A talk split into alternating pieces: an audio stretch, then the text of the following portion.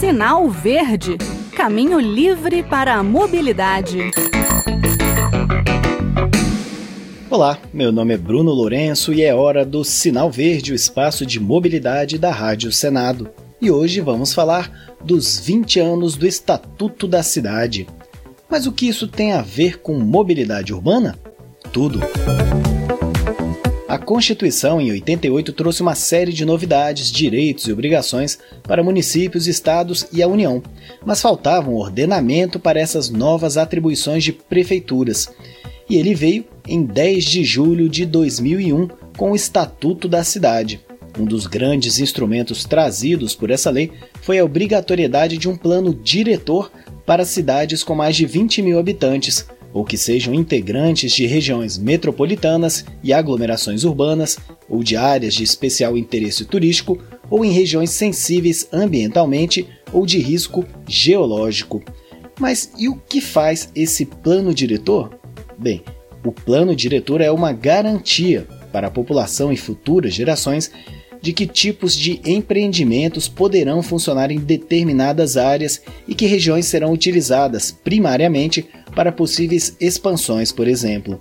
O plano precisa passar por audiências públicas, ser aprovado pela Câmara de Vereadores e sancionado pelo prefeito. Além disso, passa por uma revisão a cada 10 anos. No caso de cidades com mais de 500 mil habitantes, é obrigatória ainda a elaboração de um plano de transporte urbano integrado. Em relação à mobilidade, o plano diretor vai definir quais serão as prioridades e metas a serem perseguidas. Também tenta assegurar a análise dos efeitos positivos e negativos de um empreendimento ou atividade na qualidade de vida da população residente na área ou em suas proximidades. Imagine a construção de uma estação de metrô ou a alteração de um terminal rodoviário. Esse plano ele tem que garantir a acessibilidade de pessoas com deficiência ou mobilidade reduzida em rotas, calçadas e passeios públicos.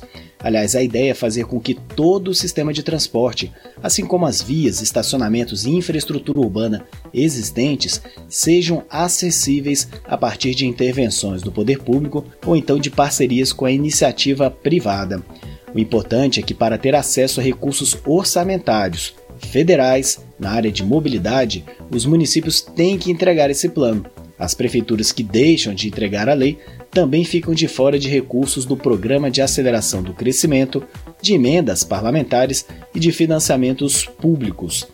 A engenheira Marta Martorelli, uma das autoras do livro Mobilidade Urbana, Conceito e Planejamento no Ambiente Brasileiro, tem uma breve explicação sobre esse plano. A elaboração do plano de mobilidade urbana é obrigatória para municípios acima de 20 mil habitantes e todos os outros que são obrigados ao plano diretor.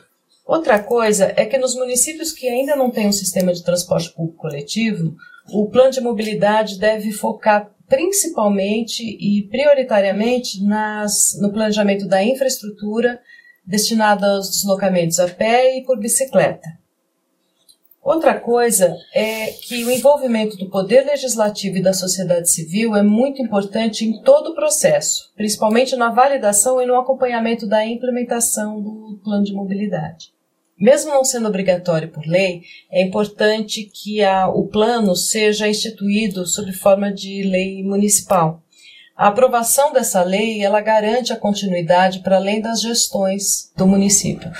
Então, é muito importante que se tenha uma lei que faça com que o plano seja executado, é uma garantia. Os municípios não têm obrigação de entregar o plano de mobilidade urbana ao Ministério e a nenhum órgão uh, público federal. Eles devem ser apresentados só quando houver a obrigatoriedade de, de apresentar para requerer recurso federal. Uh, fora isso, o município tem total autonomia sobre o seu plano e o plano é feito para ser utilizado pelo poder público local. É muito importante que o plano de mobilidade esteja compatível com o plano diretor. Ele pode até estar inserido no plano diretor. Muitos municípios nesse momento estão fazendo as suas atualizações do plano diretor. Ele pode ser um anexo do próprio plano diretor. A Política Nacional de Mobilidade Urbana deu inicialmente até 2015 para os municípios apresentarem seus planos. O prazo fatal agora é 12 de abril de 2023.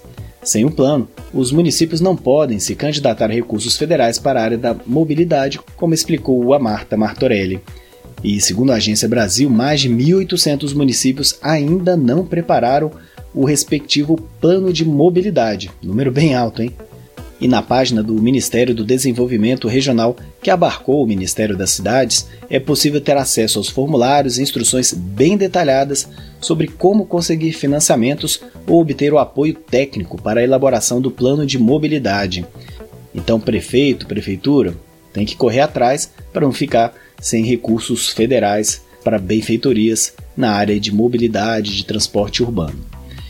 E recapitulando, a prioridade nos planos de mobilidade deve ser para transporte público coletivo urbano ou intermunicipal nas modalidades BRT, que é aquele ônibus em vias expressas com estações próprias que a gente já viu lá no programa sobre Curitiba e o ex-prefeito Jaime Lerner, depois o VLP, que é o veículo leve sobre pneus, metrô, trem urbano, monotrilho, o VLT, que é o veículo leve sobre trilhos, e APM, né, que é o Automated People Mover, ou o popular bondinho, né, que é um trem automático desses que ligam, por exemplo, os terminais de aeroportos. E depois disso tudo aí tem o transporte hidroviário também, que deve ser uma das prioridades do, de um plano de mobilidade urbana. O governo federal ainda pode analisar propostas de outros tipos de sistemas de transporte público coletivo urbano ou intermunicipal de caráter urbano, né, não previstos antes, Quer dizer, toda hora tem novidade, né? Então, ciclovias, aluguel de bicicletas, ou então de veículos elétricos, ou outras modalidades que surgiram e continuam surgindo, também podem se beneficiar com esses recursos federais.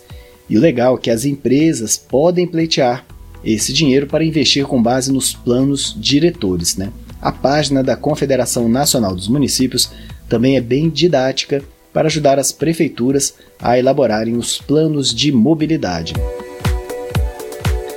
Bem, ficou alguma dúvida sobre o estatuto da cidade que completa 20 anos? Acho que não, né?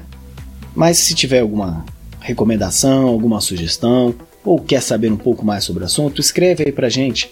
O e-mail é radio@senado.leg.br, ou então deixe uma mensagem escrita ou em áudio no Zap da Rádio Senado, que é 61 98611 9591. O Sinal Verde fica por aqui. Obrigado pela audiência, um abraço a todos e até a próxima semana. Sinal Verde Caminho livre para a mobilidade.